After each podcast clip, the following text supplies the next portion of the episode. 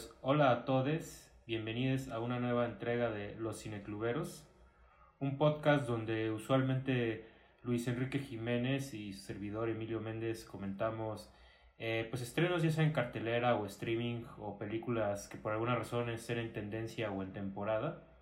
Pero pues eh, para buena suerte nuestra, eh, últimamente ya hemos tenido invitados constantes y hoy nos acompaña nuevamente pues Charles Miranda, posiblemente lo recuerden de Everything Everywhere All at Once, esa es una reciente. Em, y de otras tantas entregas, ¿no? Ahí escuchen, ahí escúchenos y posiblemente cada tanto lo irán a él. Em, y bueno, pues siendo este el panel del día de hoy, ¿qué es lo que vamos a discutir, Luis? Pues hoy toca discutir a propósito del estreno de Nope, la tercera película de Jordan Peele como director. Pues primero vamos a dedicarle un rato a, a hablar de sus primeras dos entregas que fueron Get Out y Oz.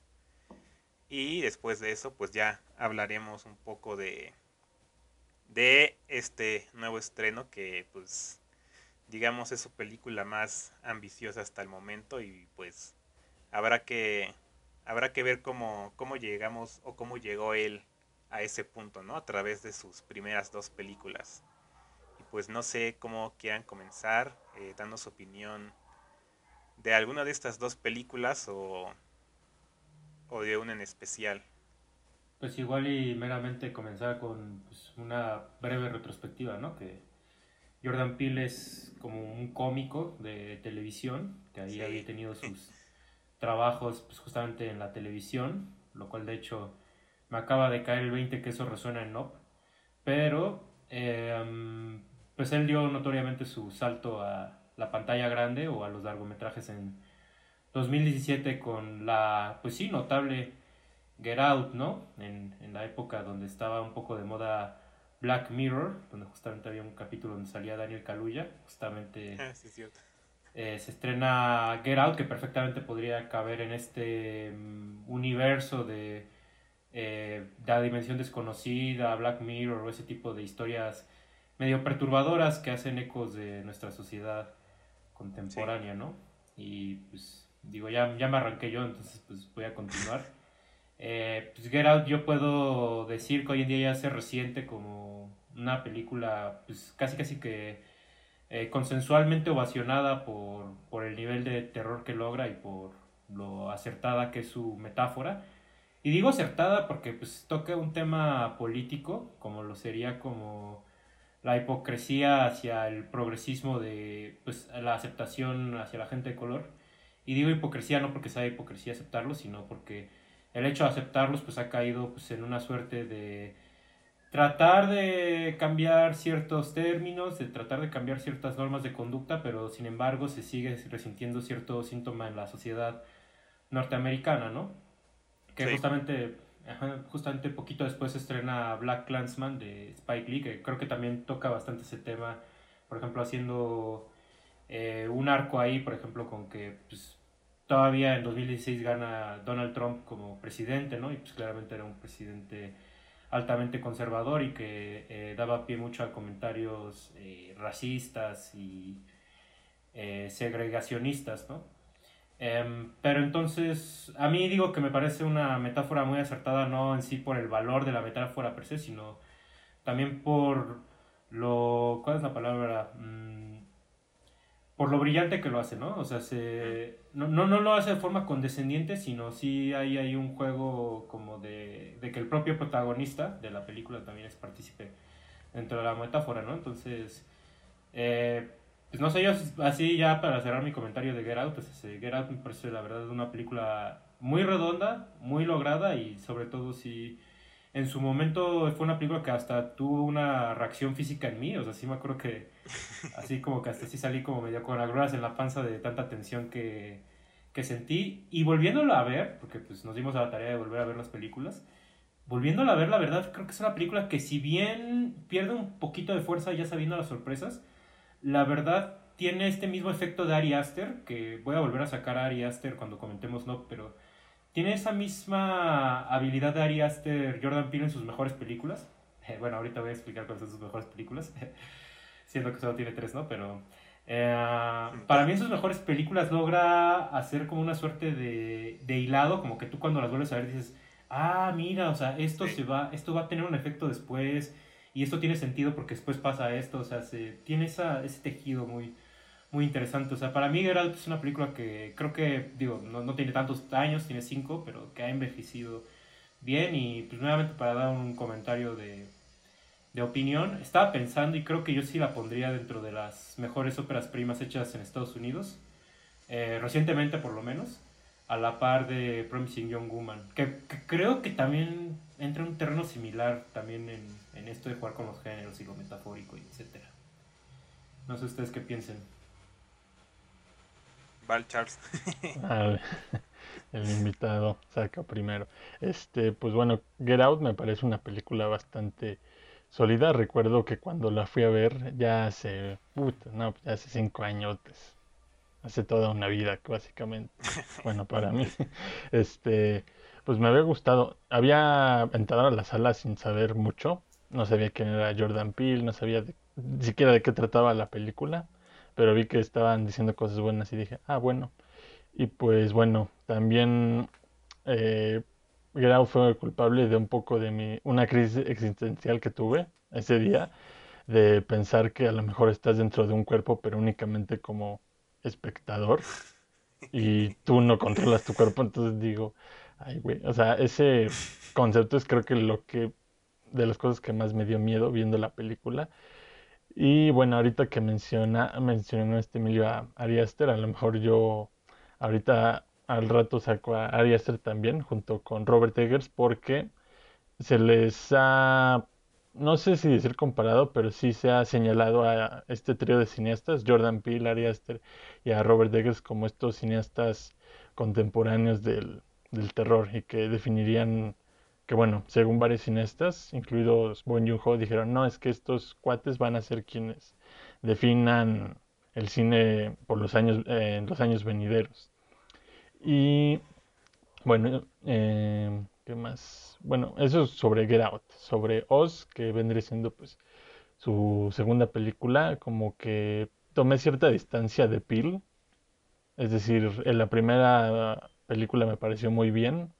Siento que todo el mundo este, se puso en modo me atrapaste si es cine, ¿no? Y ya lo estaban queriendo colocar como el mejor cineasta de terror contemporáneo, cosa que no sé, se me hizo una especie de sobrereacción en el momento y que de hecho esos comentarios volvieron hace poquito con el estreno de Nope y que incluso él le llegó a responder a este cuate, no sé si fue en Twitter, pero o en alguna red social por ahí le comentó y dijo, no, este, pues este, muy modestamente, no, eh, soy bueno, pero hay otros mejores. Pero conoces, creo que sí es un, no sé si diré un retroceso, pero creo que es la película que, con la que más tomo distancia y creo que no funciona tan bien dentro de su concepto. No, o sea, creo que es la película que a pesar de que eh, es más reciente que que Get Out no la recuerdo tan bien por esa distancia.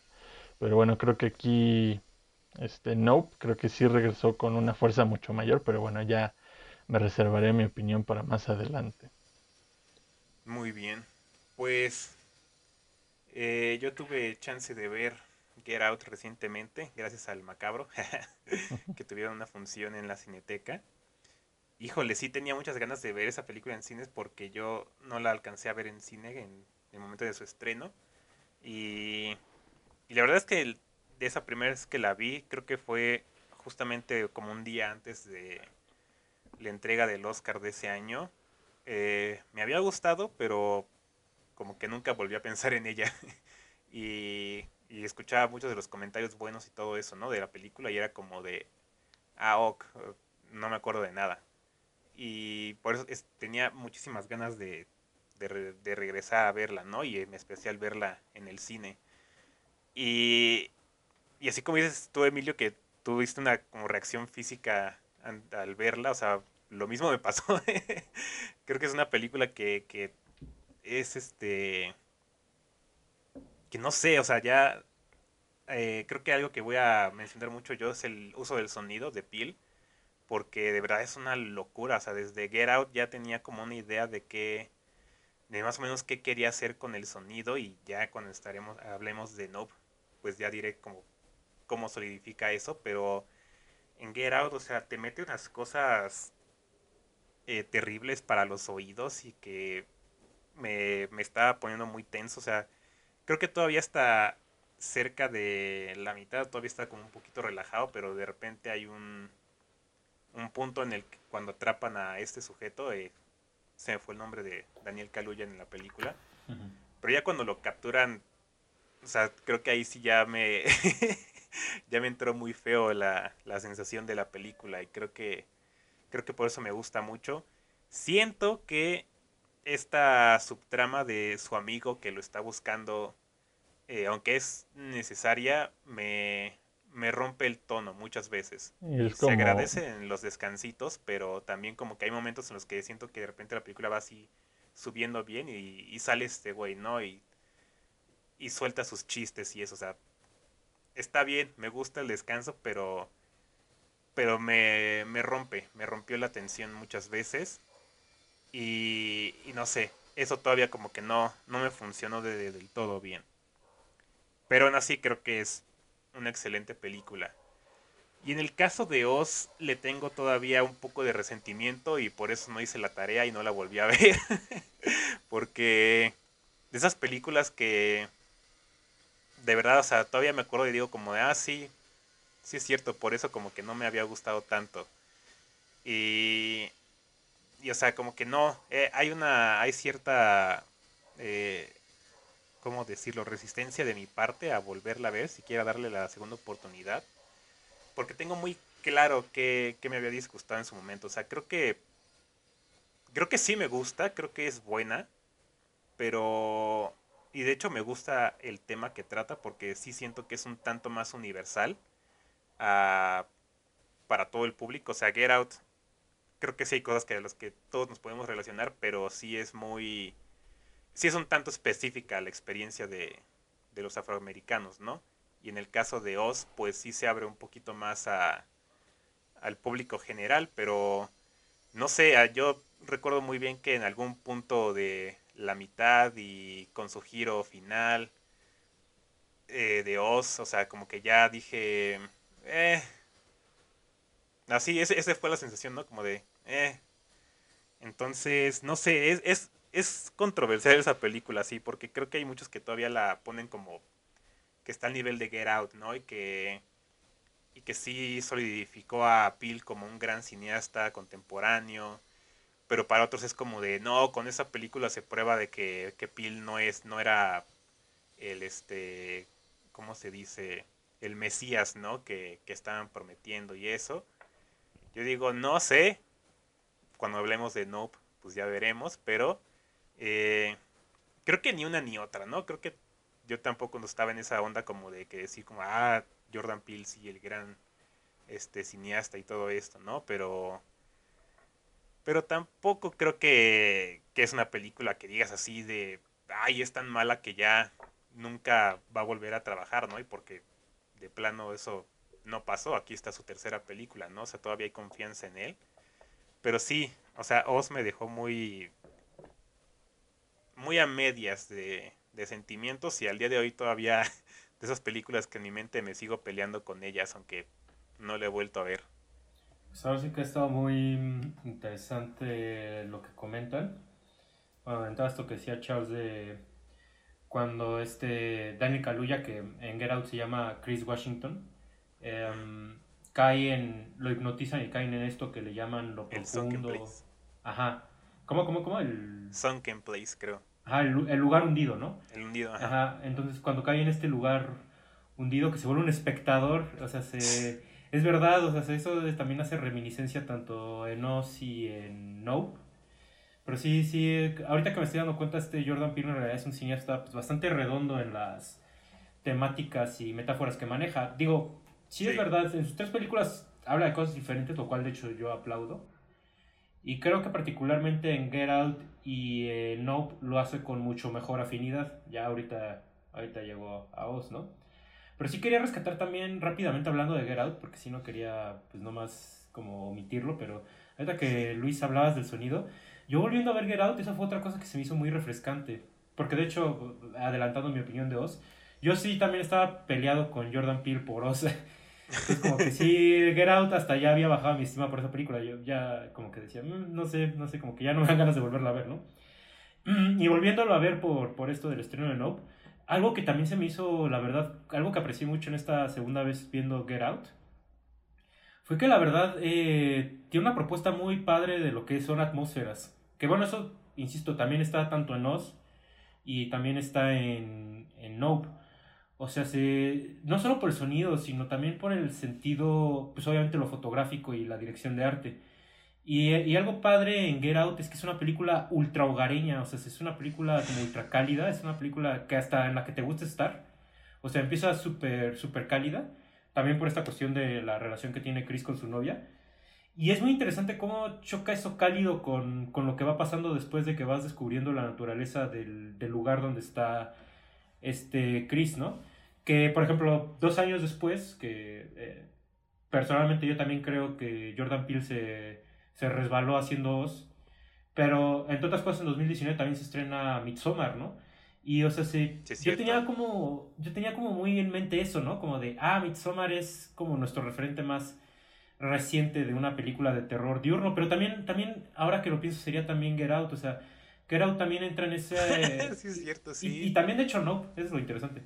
O sea, también entra en este terreno de, del terror que es contradictorio o contrastante, ¿no? De, es terror, pero está en un ambiente que no le correspondería el, terror, ¿no? Entonces, viendo eso, la verdad, eh, obviamente también ahí tuve las referencias de, por ejemplo, de El hombre de Mimbre, que es esta película que según yo sirve de punto de partida para Midsommar, pero también digo, ya cada vez se vuelve más complicado, ¿no? Pero también pensé mucho en Roman Polanski, que es este cineasta que le gusta mucho meter a sus personajes en trampas eh, escondidas y que conforme se va revelando la trampa, como que el espectador se va eh, chocando más y se va eh, perturbando más, ¿no? Entonces, ciertamente Get Out yo sí la veo como esa película que Polanski quiso haber dirigido, ¿no? Pero, digo, no porque Polanski la quiera dirigir, pero sí, o sea, sí.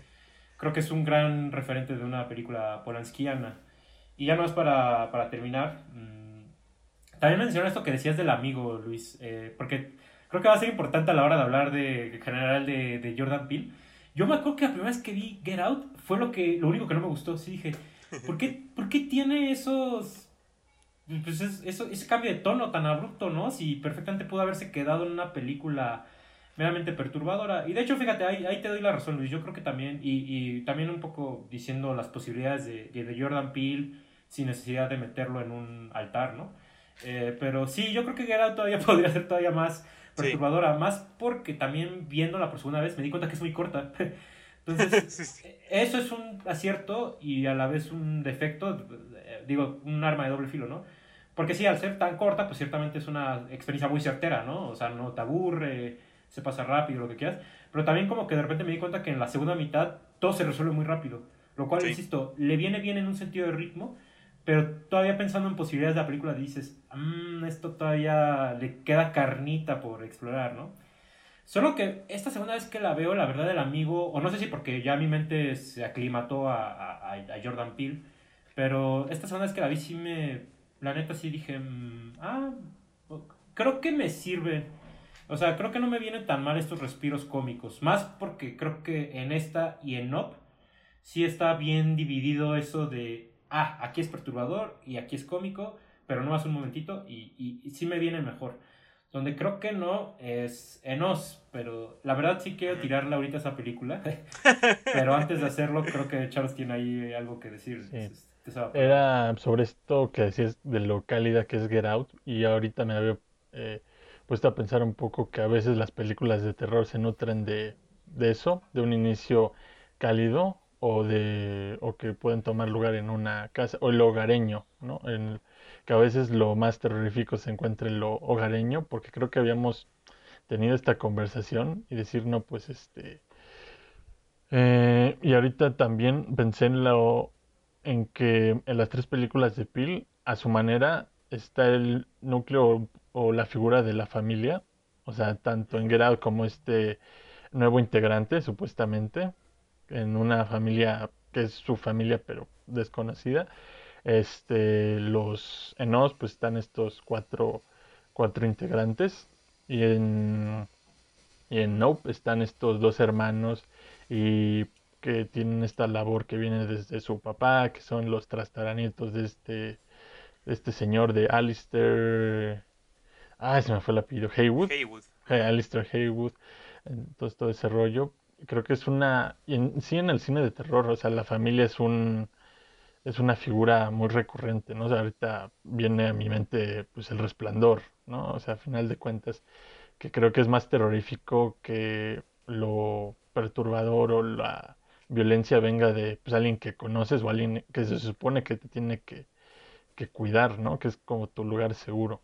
Eso tiene que ver con, con un concepto si no me equivoco, no sé si él lo propone o si simplemente expandió en él, pero este Sigmund Freud, cuando habla de lo ominioso, que es como aquello que nos resulta familiar, pero tiene una representación que se vuelve grotesca o inquietante. Y eso, de hecho, está en todo PIL. sí, sí está en, todo PIL. Es por eso que, por ejemplo, Oz parte de una campaña publicitaria. Ah, que ah, ya voy a hablar de Oz, pero. Em, ah. Parte de una campaña publicitaria y básicamente toda la película es una suerte de, de, de deformar esa campaña para volverla en algo. Diría perturbador, pero más bien en algo extraño. Sí, voy a, voy a usar esa palabra para escribir eso.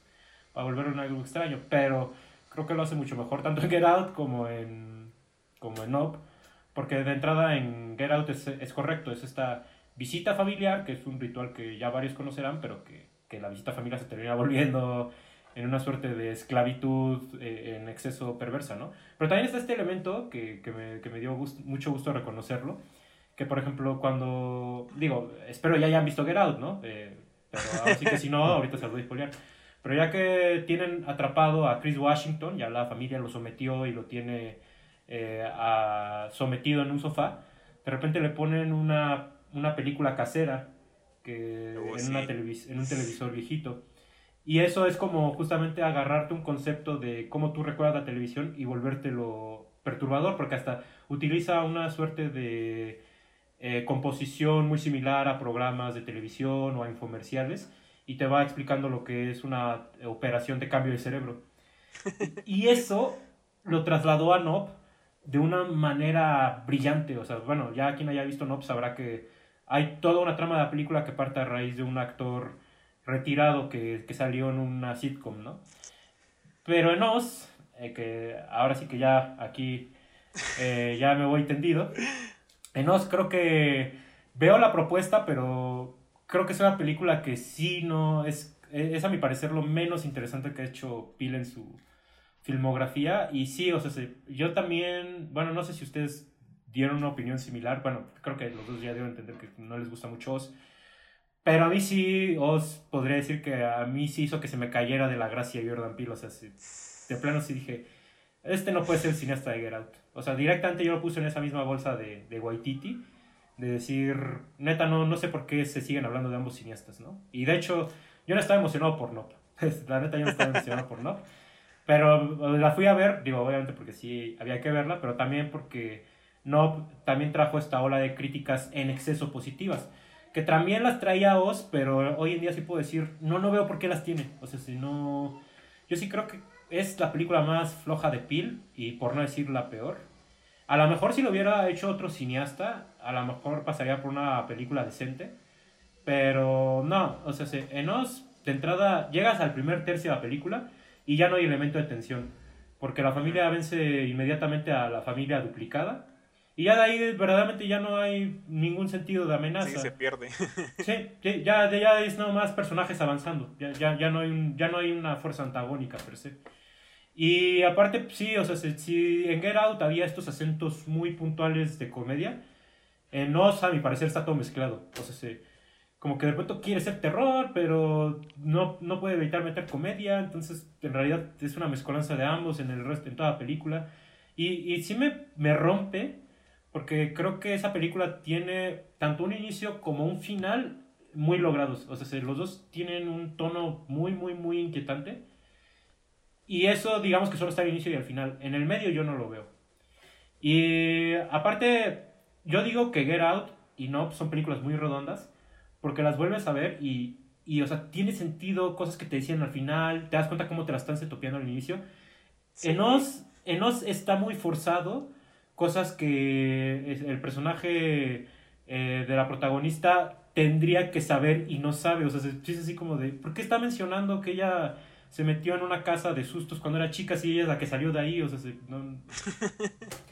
Pero bueno, a mí me dio esa impresión, se me hace que fue ya un elemento forzado, pero la verdad, Oz, para mí, es una película meramente metafórica y política, no, no tiene este, este mismo logro de Get Out y de Nope, de, de ser tanto elementos de tensión muy, muy, muy sólidos, como también tener eh, estos elementos experienciales que sí, tú verdaderamente te angustias viendo estas otras dos películas. Nos para mí es pura metáfora y yo sí soy de los creyentes que tú no puedes hacer una película de puro concepto. Digo, eh, obviamente, si eres un cineasta conceptual, sí, pero eh, a mi parecer Jordan Peele está muy incrustado en la tradición narrativa, ¿no? Entonces...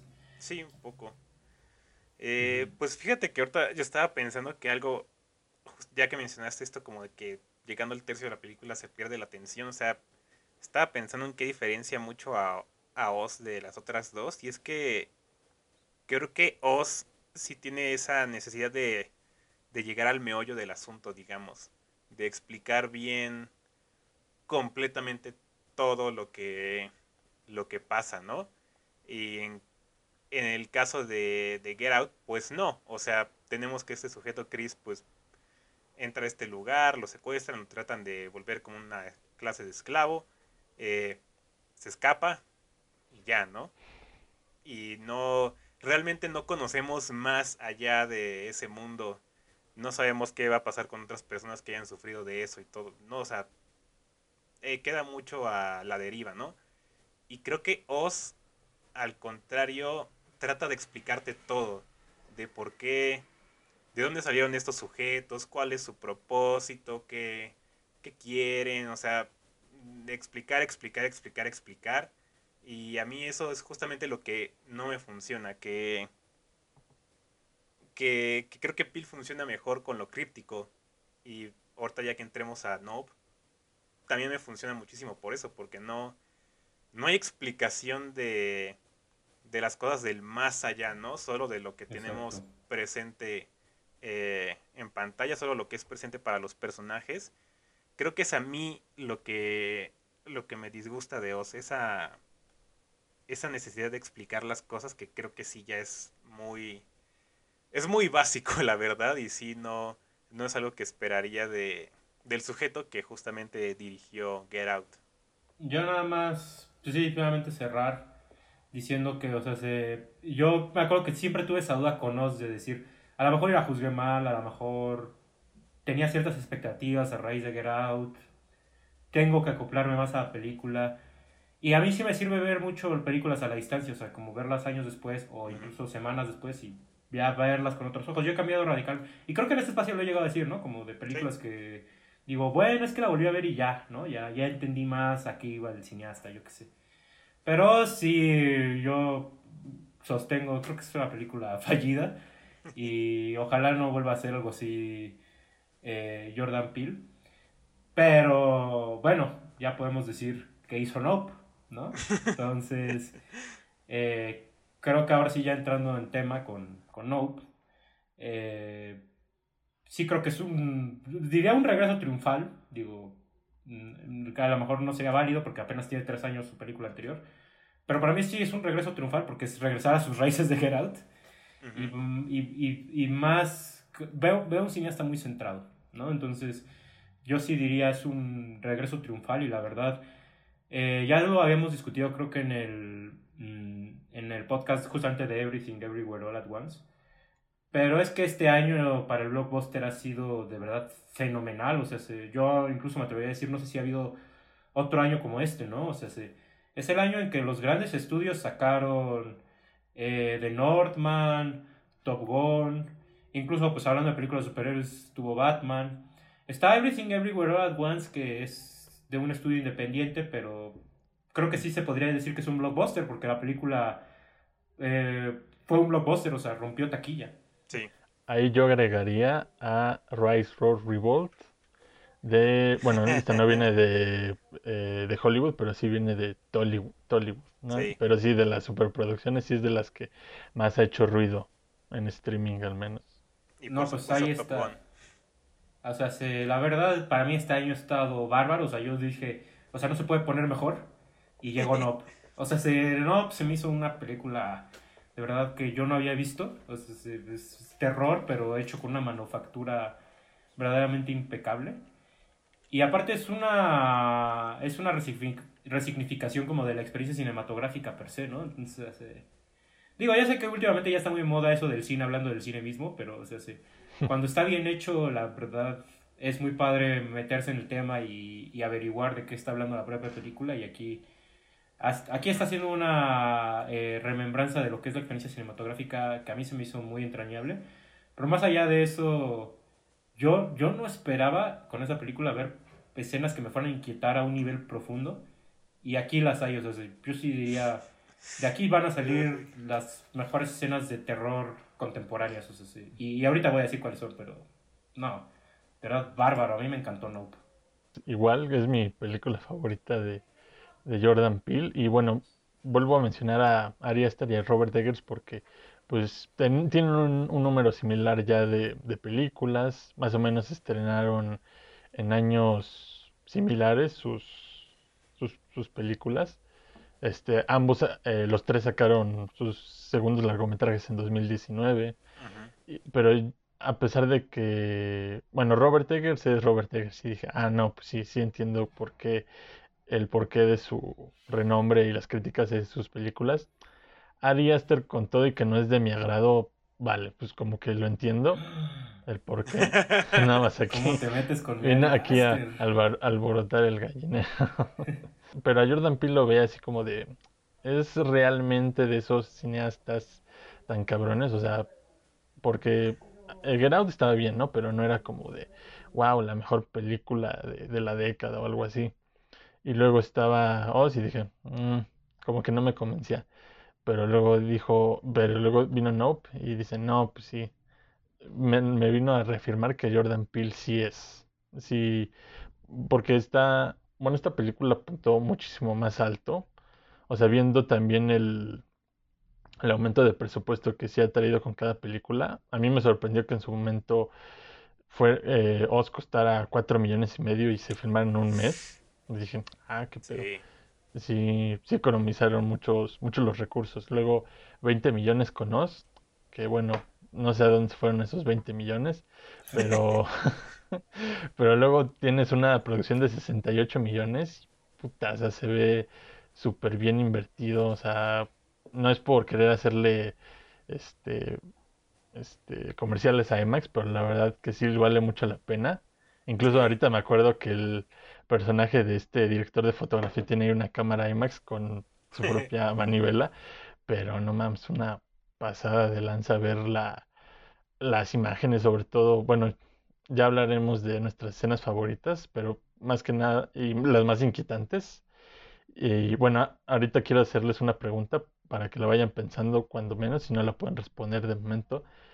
¿Cuál fue su momento nope? ¿Cuál fue su momento ah. no? El mío fue cuando se... Ay, no, yo me quería salir de la sala en ese momento. Cuando se traga al personaje de Steven Jung ya todo el... ya todo su, su público, ¿no? O sea, y luego cuando los ves en esta plasta naranja que es eh, el alien y los ves sofocando, claustrofóbicos, yo digo, no, no mames, me quería salir de la sala. Híjole, pues Digo, no, más para, no más para aclarecer, momento no es el que más nos perturbó. Ajá, sí, sí, sí. es. Ah, ya, ya, vas, vas. Eh, pues sí, siguiendo como con sus opiniones, eh, eso que decía Charles, como que, ay, pues yo tampoco veía a Jordan Peele como el más, ¿no? de los buenazos de, de la época. Eh, creo que con Nope me cayó la boca es sí, en, mi opinión, es mi película favorita de él. Habrá ahí eh, opiniones divididas. Creo que mucha gente todavía prefiere Get Out. Pero creo que yo eh, no pues esas películas que que ya no vemos, ya no, ya no está en el cine y es raro. Creo que el, su, eh, como le suelen llamar, ¿no? El blueprint es Tiburón de Steven Spielberg. Y ese, ese, ese tipo de películas pues ya no, ya no, simplemente ya no están, ¿no? Ese es, ese tipo de película del verano pues que, que se perdió hace, no sé, en los noventas tal vez. Y que ahorita Jordan Peele pues lo trae de regreso y lo trae a, pues digamos, ciertas sensibilidades de, de la época, de los 2020. Lo hace perfecto, ¿no? O sea, híjole, es este, es, una película que, que a mí me, igual que Get Out, me mantuvo así con una sensación muy fea toda la película, o sea, tan solo desde la primera secuencia yo ya estaba como de, no, esto, esto me va a matar. Y dicho y hecho, o sea, mm, sí me sí me causó reacciones muy muy fuertes y yo creo que ni siquiera tendría un solo momento de nope, o sea, varios, muchos. Pero si tengo que elegir uno, eh, voy a tratar de, de detallarlo bien para que pueda para que se acuerden. Creo que es cuando sale la el title card de Gordy y, y empieza ah. como a mostrarnos como el capítulo, ¿no? Pero ya bien, este, cómo lo estaban grabando y eso. Eh, que hay un corte a cuando estamos detrás del set y va la cámara así andando y como que ya va a dar vuelta. Buenísimo. Y de repente hay un corte negro, ¿no? Y es como de, ah, bueno, hasta aquí llegó. Ni madres, otra vez aparece la escena de este Jupe de niño ahí. Y ahí fue cuando dije, no, no, ya, ya sácame de aquí, por favor. Y sí, de verdad esa, esa secuencia, todo lo que le sigue, no, no, la, no la estaba aguantando. Me pareció terrible. Eh, pero creo que creo que es interesante ver cómo pasó de cómo, cómo logra esas emociones, pero también tiene sus momentos de comedia, o sea, tiene sus momentos ligeros y ahora sí, creo que al contrario de Get Out, sí está súper bien balanceado, ¿no? O sea, tienes momentos muy fuertes de ese tipo, pero que de repente le mete un chistecito y sí te aligera un poco, pero, pero no pierdes la, el ritmo, ¿no? No pierdes la sensación. Este, por ejemplo, uno que me gusta mucho es cuando este OJ está en su camioneta y tiene a la criatura encima y se asoma tantito y como, no, y pues es ahí, después de 10 minutos de que estás ahí temblando, de repente tienes ese momento ligerito de decir, ah, qué cagado, ¿no? Pero sigue, te sigue, te sigue perturbando, ¿no? Y creo que, creo que ese es el de los mayores logros que yo le veo a, a Nob, que, que aquí sí ya veo un Jordan Peele, eh, pues sí, solidificado, que ya tiene muy bien pensado cómo es su tono, cómo es su cine y que pues sí, que, ya, ya, ya le funciona del, del todo bien, ¿no? De hecho, ese momento, el momento nope de este personaje de OJ, ah, creo que hay una cuestión de metahumor que yo le veo, porque pues, está este, de moda este meme de, de Daniel Kaluuya, precisamente en Get Out, que en el bueno estos estos memes en el que el personaje dice yo soy el título de la película no entonces en el momento que dice no dije ah como el meme digo ah, digo ah como el título de la película instantáneamente pensé en el meme de Daniel Kaluuya no el meme de Daniel Kaluuya estaría reaccionando así no este es una cuestión de de meta humor bueno al menos que yo le veo. Y bueno algo que también me gustó es esta cuestión de que ahorita estaba ah, comentando Emilio el cine desde el cine hablando desde el cine, esta cuestión meta sobre, pues, no solo sobre el cine, sino también el, el propio espectáculo. Bueno, ahorita que, ahorita sí dije el cine, pues está esta cuestión de que, pues ahí su tatarabuelo participó en la captura de movimiento de, pues de estas cronofotografías y ahora sus trastaranitos pues son los que están tratando de, hacer lo mismo, pero pues para diferente, con diferente propósito, ¿no? Entonces creo que sí hay una cuestión con, con eso, es la cuestión de la, del metacine, pero también ahorita estaba pensando en el confrontamiento final, todo el rollo, el contraste de lo digital y lo análogo. O sea, porque es como de, con el caballo no hay pedos para montar ahí y todo el rollo para huir, pero sí con la moto, así con los carros, al igual que para filmar, o sea, necesitas a una cámara de rollo con manivela porque las otras cámaras se apagan, ¿no? Entonces, pues ese diálogo me pareció muy interesante. Y bueno, quiero preguntarles, lanzarles otra pregunta. Yo al principio no había entendido el por qué, ya después como que le agarré la onda, pero ustedes cómo ven esta construcción, esta escena que ya mencionó Luis, esta al pasado de este eh, Jup, de Jup, de niño, y lo que significa para su personaje, ¿no? O sea, yo ya tengo mis, mis interpretaciones, pero quiero ver qué, qué opinan ustedes. Bueno, a ver, voy por, voy, por, voy por tus preguntas. Eh, bueno, primero el momento Nope. Que ahorita que menciona este Luis esta escena donde Daniel Kaluuya se asoma y ve el platillo y dice Nope, que me pareció fenomenal. Yo ya vi dos veces la película, y las dos veces la fui a ver en IMAX. Y las dos veces el público se ríe mucho, porque sí, es una escena muy, muy, muy, muy chistosa. Y aparte a mí me gusta mucho porque la película en distintas escenas sí hace esto de que los personajes dicen nope. También por eso cuando preguntaste cuál es su escena nope, dije, ah, caray, qué pregunta tan difícil. o sea, ah. la, escena de humor negro, ah, pero bueno, es que de terror no hay unas cosas bárbaras. Ya mencionaste tú, Charles, la escena de la abducción, que... Es que, bueno, y creo, creo que aquí voy a contestar un poco ya tu última pregunta. Pero es que a mí las escenas que más me inquietaron son las que tienen que ver con el personaje de Yu Park, o sea, de las, donde sale Steven Yeun, que son, pues sí, eh, esta escena de la abducción y la escena de Gordy cuando vemos tal cual qué es lo que ocurrió con el niño Yu Park. Que de, hecho creo que son ustedes las dos que eligieron, ¿no? Entonces, sí, básicamente yo elegiría las dos. Eh. Que bueno, igual y para agregar una tercera, también sería esa escena donde llueve sangre arriba de la casa de los Haywood, ¿no? Esa escena sí dije, no mames Jordan Peele. esto es terror. Tengo el platillo aquí arriba en la sala. Esto, esto es terror. O sea, sí. esto, es un, esto es un ejemplo gráfico de que es terror jodido, ¿no? O sea, una casa en la que llueve sangre y donde el primer vestigio es sangre que corre por una ventana. Ahí sí, Jordan Peele, me ganaste, ¿no? Em, y entonces, bueno, que, ¿cómo entra el personaje de, de Yup en todo esto, no? Yo también estaba pensándolo porque claramente es una ramificación que tiene la película.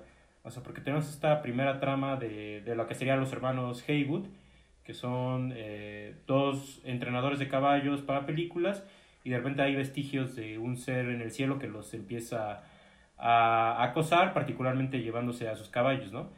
Y entonces el personaje de Yu Park, que es como digamos su vecino, que tiene un parque de atracciones, eh, pues justamente es un vecino, ¿no? Y sería un personaje secundario sin embargo, notoriamente tiene esta, insisto, ramificación dentro de la película, a tal grado que, tal cual cuando vemos el flashback de Gordy, el, de repente la película tiene esta cuestión de que, no sé si sean capítulos, pero sí tiene estas divisiones de que te van poniendo el nombre de los caballos conforme se los va llevando, ¿no? Y entonces, notoriamente, hay una parte donde en vez de irnos con el siguiente caballo, nos vamos al flashback de, de lo que pasó en el set de televisión con Jupe niño, ¿no? Entonces está interesante porque sí, a mi parecer yo sí lo definiría como una ruptura que tiene la película. Primero, yo lo que noté es que primeramente sí hay un discurso por lo menos de lo que es el trauma, ¿no? O sea, porque tiene, existe el trauma para OJ y existe el trauma para Yup. Eh, y la diferencia, y eso estaba muy interesante, es que digamos que los dos sacan del trauma cosas distintas. O sea, para OJ, el trauma le sirve para identificar cómo es que va a vencer al ser alienígena que está en el cielo, ¿no? Y en el caso de Yup, su trauma es lo que lo termina condenando a, a repetir tanto su horror y aparte de una manera mucho peor. Entonces, o sea, sí sirve un poco ese contrastar ambos personajes. Pero también creo que es darle a la película otra dimensión. O sea, tanto. No solo vamos a tener terror cósmico, sino también vamos a tener terror terrenal. Y cuando Jordan Peele hace chocar ambos, creo que logra algo más, en un sentido terrorífico. Pero también creo que sirve un poco, pues sí, para llegar un poco más a las venas de lo que es el espectáculo y digamos sus venas inquietantes. Eh, que es todo esto como de pues, qué le pasa a aquellos niños actores que de repente ya no volvemos a ver y, cosas así, ¿no? Entonces, casi que yo diría concretamente que el personaje de Yup sirve un poco como una, a la vez como una segunda línea, sirve como una ruptura, pero también sirve un poco como un choque eh, en cuanto a, digamos, valores que podríamos encontrar en el personaje de OJ. Pero ya hablándolo en un sentido de calidad personalmente, yo creo que es el personaje de Yup el que le da otro nivel a la película, porque si esta película se hubiera quedado como una película de terror alienígena, yo no dudo que Jordan Peele a lo mejor hubiera encontrado la manera de hacerla funcionar íntegramente, ¿no? Pero insisto, al agregar este elemento de terror terrenal, yo, yo, yo siento, no sé, que la hace funcionar todavía mucho, mucho, mucho mejor, ¿no? Y, y dando un, un comentario de valor subjetivo, a mi parecer, creo que es mi personaje favorito de la película, el de Yu Park, porque crees con él el que nos lleva de la mano en las escenas más, más terroríficas, ¿no? Entonces, eh, sí, creo que básicamente quería decir eso, pero también pues, estar de acuerdo con, con, Luis, ¿no? Que dice que eh, aquí funciona mucho mejor los cambios de tono. Insisto, aquí sí, creo que funciona de manera muy orgánica los momentos que son de terror puro y los momentos donde uno pues, se puede tomar con mayor ligereza la película, pero que bueno, en realidad eso lo tiene mucho el cine, eh, pues los grandes cineastas, por así decirlo, ¿no? Como por ejemplo Spielberg o, el propio maestro de Spielberg que era John Ford, que particularmente Alejandro Calvo, el crítico de cine que sacó muy, mucho colación aquí en este espacio, que le recomiendo sus videos, pues te hace mucho esta, este comentario de que ellos no son cineastas que saben dar ese tipo de, de espacios cómicos a sus películas, aunque estén haciendo lo más inquietante dentro de sus filmografías, ¿no? O, o, en el caso de John Ford, que él hacía tramas muy melancólicas, de repente se te metía estos momentos que eran más como, como respiros cómicos, ¿no?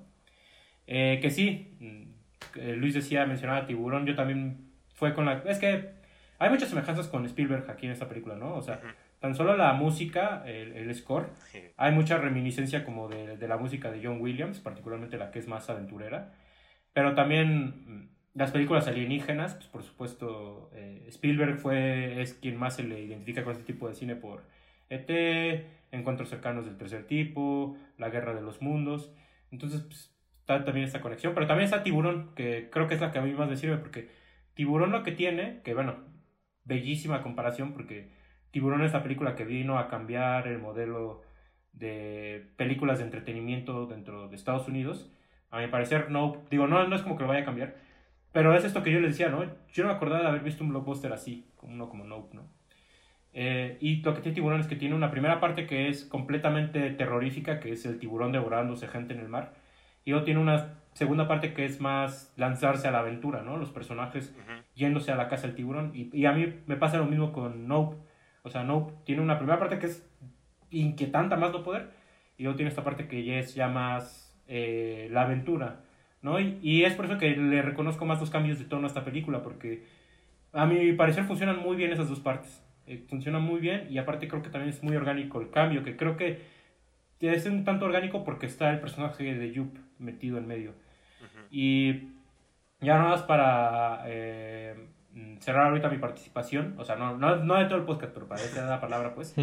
nada más decir que eh, aquí el concepto de terror me parece muy, muy padre eh, cómo lo manejó Jordan Peele, porque yo creo que ya se los he dicho, y bueno, igual creo posiblemente varios espectadores del terror piensen esto, pero yo creo que el terror puro no solo funciona por ser fantasmas o cosas sobrenaturales, normalmente el terror funciona mejor cuando lo diluyes con otro subgénero. Y en el caso de Ari Aster o de Stanley Kubrick, por ejemplo, ellos diluyen mucho el terror con el drama. O incluso también El Exorcista o El bebé de Rosemary. Son películas que sí son sobrenaturales, pero siempre te recuerdan, mira los problemas que tiene este personaje dentro de su familia, ¿no? Y mira eh, cómo que el personaje está jodido por dentro, ¿no? Eh, que, que, no es por nada, no te había dicho nada, Charles, pero ¿cómo no te gustaría Esther? es el mejor cineasta de terror ahorita, el mejor. pero bueno, eso es debatible. El punto es que tiene esa, esa mezcla, ¿no? Y a mi parecer lo que hizo aquí Peel es... Ah, de hecho es muy Ariaste porque aquí lo que hizo fue que combinó el terror con la melancolía. Y eso es lo que lo hace esta película todavía más arrolladora. O sea, las escenas de terror tienen un sentido melancólico muy triste. O sea, de gente que se va, de cosas que ya no son. O sea, el, momento de Gordy creo que es el, mejor ejemplo de ello, porque es inquietante lo que hace ese chimpancé en el set de televisión. Pero creo que lo que más vuelve arrollador esa escena es el hecho del gesto que tiene con Steven Yeun, bueno, no con Steven Yeun, sino con el eh, Park chiquito. El gesto que tiene eh, cuando se acerca a él y de repente lo que le pasa después es como, ah, es, no sé, tristísimo. Y eso es para mí la clave en esta película. Es un terror que se combina con la melancolía. Que lo mismo me pasa a mí con la escena de, de la abducción del parque. O sea, hay cierta tristeza de ver a un público que va solo a divertirse a un parque de diversiones y tiene ese destino. Es, es no sé, muy poderoso. Entonces creo que eso es una reflexión que yo saco como del, del terror que, que, logra esta película, ¿no? Híjole, sí hay un montón de cosas de qué seguir hablando, eh, pero me voy primero a lo que estábamos a, estabas mencionando de, de la participación de Yup. Creo que, así como dices, o sea, no pudo ser una película de un alienígena, unos objetos que se lo encuentran, lo quieren como cazar, fin, ¿no? Pero ese en, en el agregar a esta subtrama, es en, es en donde realmente se encuentra todo el discurso de, o gran parte del discurso de, de Nope.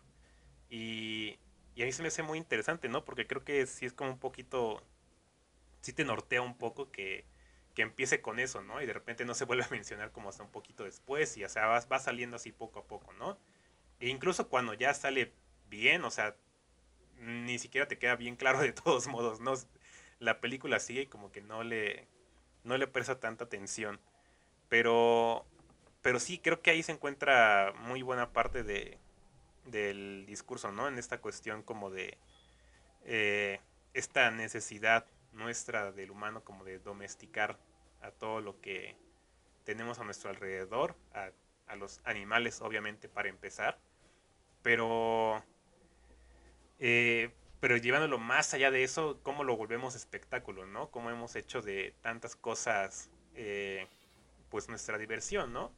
Y en ese caso, pues hasta era algo que que podríamos pensar es un tanto inofensivo, ¿no? Pues un, un mono que, que, sale en una serie de televisión, ¿no? Y si es como, pues, ¿qué le cuesta, no? ¿Qué le cuesta al chango, pues, salir en tele, ¿no? Unas eh, bananas, y no, y o sea, pudimos, pudo haber sido algo sobre un toro, ¿no? Eh, que a, a, veces ahí, ahí sí como humano hubieras dicho como, ah, pues sí, ¿no? Es que lo van a matar. Eh, tendría sentido, ¿no? Que de repente se vuelva loco. Y pero justamente de ahí siento que, viene eh, lo interesante, ¿no? Porque, porque esa forma en la que se quiebra Gordy, pues no es, no es por algo que digas tú como humano, no es algo grave, no fue algo que mereciera esa reacción, o sea, diríamos es exagerado, ¿no?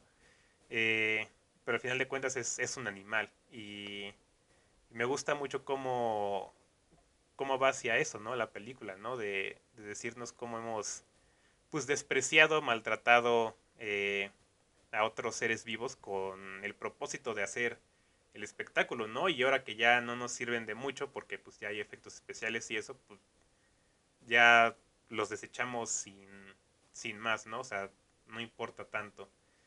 Pero, o sea, me, me pareció a mí fascinante eso porque creo que es, es curioso, ¿no? Que una película de este nivel que, que va hacia el espectáculo, pues se atreva justamente a criticarlo, ¿no? De, de decir que, de por qué, por qué tenemos tanta necesidad de, de ver este tipo de cosas, ¿no? De, de ver a gente que se la comen, de por qué, por qué vamos a, esa, a ese tipo de, de emociones para para nuestro entretenimiento, ¿no? O sea, en un sentido hasta la película se, se contradice un poco, pero creo que hasta eso le añade para mí eh, más profundidad, digamos, que, que pues sí, eso vamos a, a, eso hemos ido al cine por mucho tiempo, ¿no? A ver cosas que, que realmente no son, eh, no deberían ser disfrutables como tal, pero, pero que nos emocionan mucho, ¿no? Dígase de la violencia y todo eso.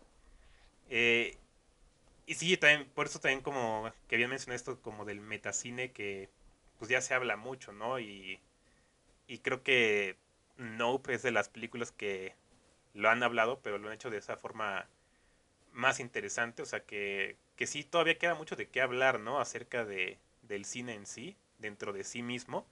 Y aquí nos lo demuestra con eso, ¿no? O sea, ¿qué, qué es esa necesidad de, del espectáculo? Y también, como dices, Emilio, o sea, de, de, lidiar con los traumas, ¿no? Porque creo que es parte de, de cada persona querer como eh, sacar lo que siente a través de arte.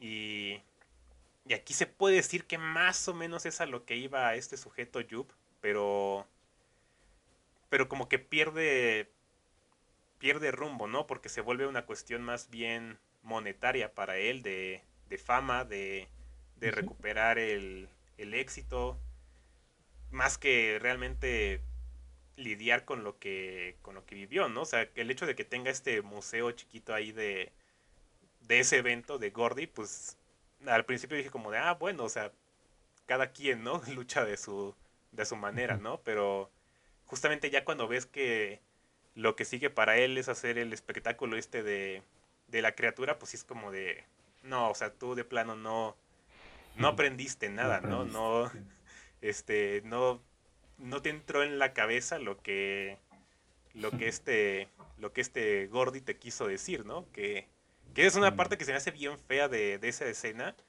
cuando se van a dar el puño, que antes de eso, o sea, Gordy en su, en, intenta, ¿no? Como comunicarse con, con Yup, pero obviamente no, no, no puede, ¿no? No, se, no, no, no puede expresar palabras. Y eso se me hace terrible, o sea, que, que no, que no se pudo ni siquiera explicar, ¿no? Porque pues es un animal. Eh, mm.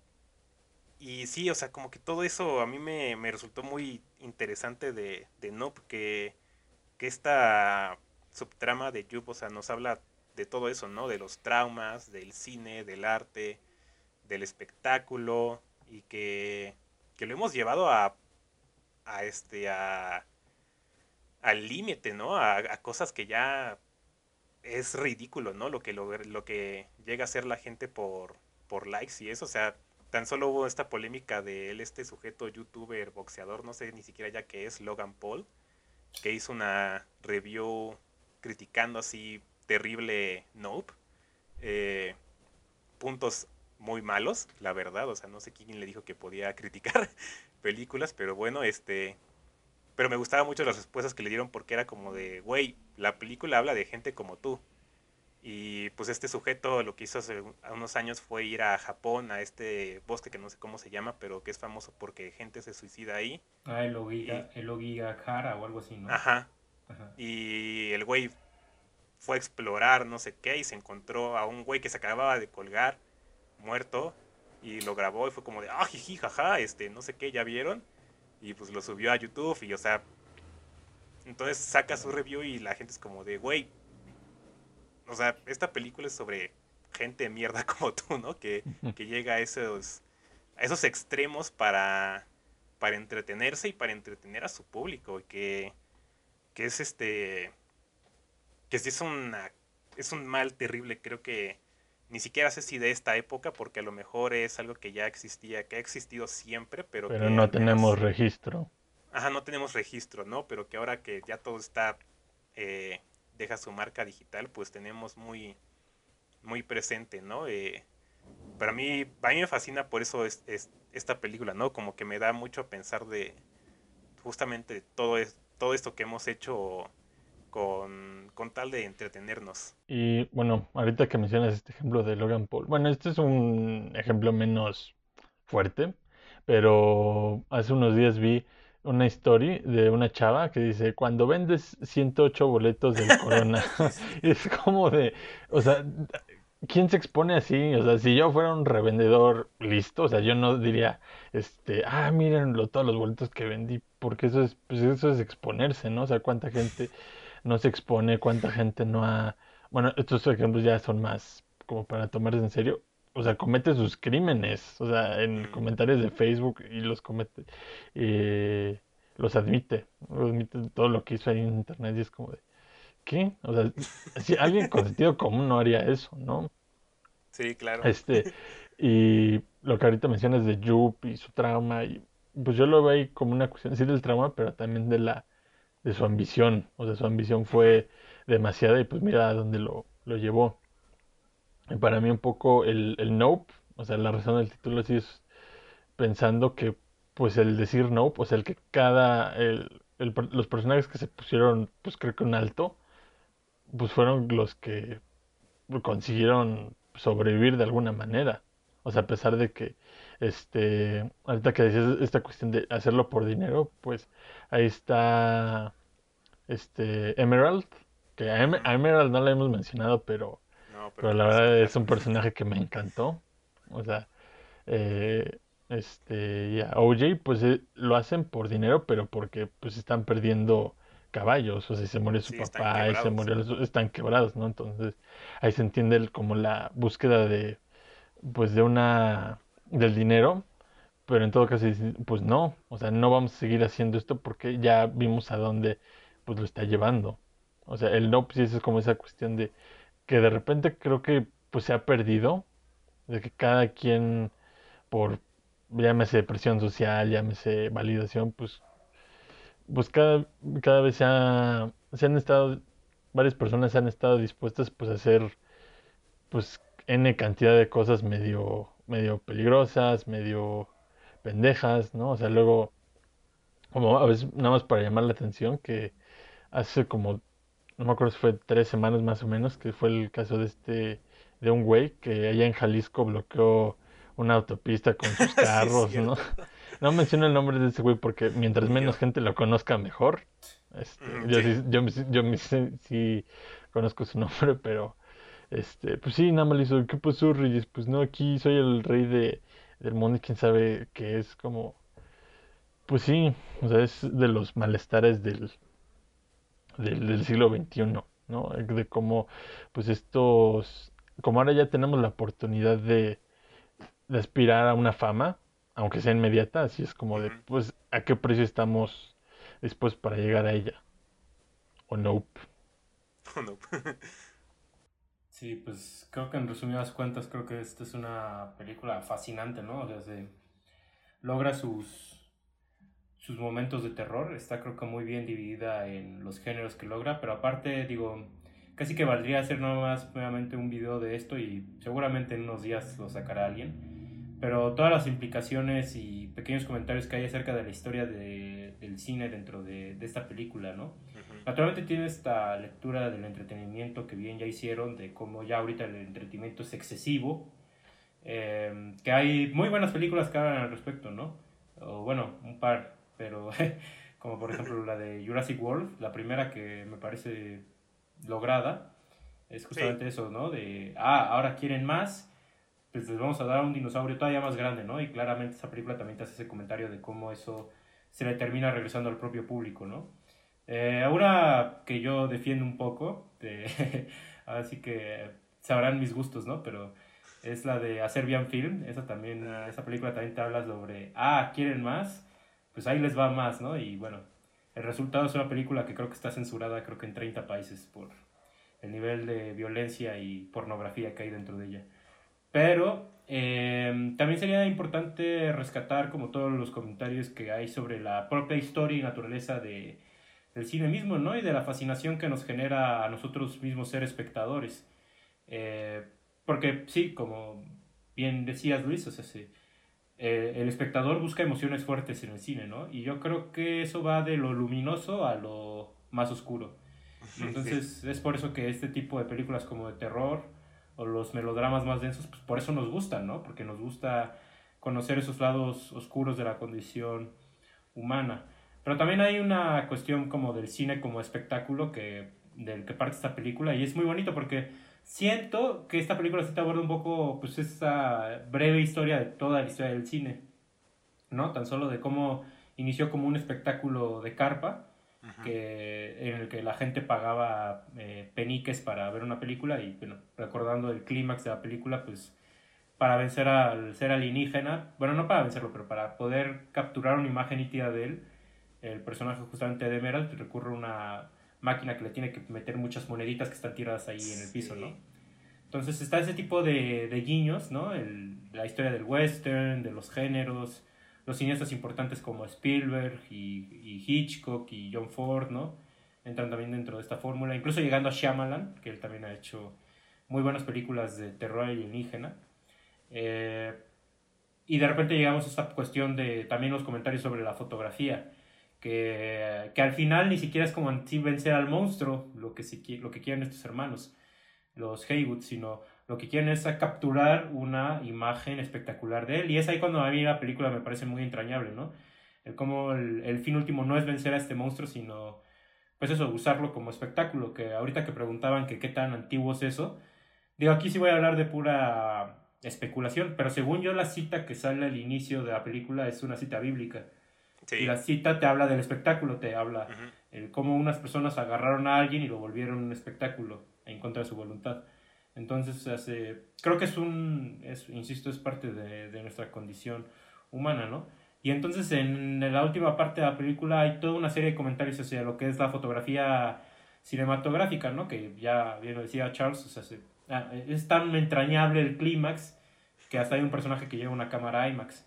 Que sí, de hecho, está también esta cuestión de que cada personaje en el clímax, o bueno, a lo largo de la película, ocupa una suerte de tótem como de toda esta casa que hay alrededor de esa criatura, ¿no? Que eh, Park es el showman, eh, Emerald es la oportunista, OJ es el escéptico, eh, el, director de fotografía obviamente es el esteta, ¿no? Entonces está el, este Ángel, que tampoco lo hemos mencionado, Ángel es el que está fascinado con las teorías conspirativas, que es muy padre porque al igual que el western, esta es una historia fundacional de un mito, ¿no? Que es de la aparición de un platillo volador en Agua Dulce, Texas, ¿no? Entonces, este, hay muchos comentarios alrededor de lo que es la historia del cine que tiene esta película, que insisto, posiblemente dentro de unos días o un mes habrá un video que te los explique todos, pero que creo que Jordan Peele ahí sí hizo una película redondísima, ¿no? A la hora de, insisto, hacer una experiencia íntegramente aterradora y gozosa y de meter básicamente la historia del cine y comentarios sobre eh, la necesidad del entretenimiento, ¿no? La sociedad del espectáculo que existe hoy en día, ¿no? Entonces, pues nada, la neta, ya como mera conclusión mía, ahora sí que eh, si este es el rumbo que va a tomar Jordan Peele, este, este sí me gusta. ¿no? Exacto, creo que... a, mí también, a mí también me gusta mucho hacia dónde va. Y no, es que ay, siento que hay muchísimas cosas que todavía quisiera mencionar de la película que a lo mejor ya no, o a menos que ustedes quieran desarrollarlas más, pues estaría bien. Pero hablando también de los personajes, o sea, a mí me, a mí me encanta el personaje de, de OJ y bueno, también de Emerald. Pero para empezar, OJ, porque es este persona estoica que se enfrenta a una situación de por más extraordinaria, ¿no? Y estaba, creo que fue en Twitter por ahí de que leí como, como esta, eh, como OJ es un personaje anti anti-Lovecraft, que pues su propuesta es que el, ser humano al enfrentarse a, a entidades, a pues entidades eh, fuera de lo normal, pues pierde la cabeza, ¿no? Eh, pierde la razón. Y, y oye, al contrario, ¿no? Creo que es una persona que, que está muy perdida empezando la película por su trauma, por haber perdido a su padre y al encontrarse con esta criatura, al contrario, se vuelve muy enfocado, ¿no? A lo que quiere, a lo que va a conseguir.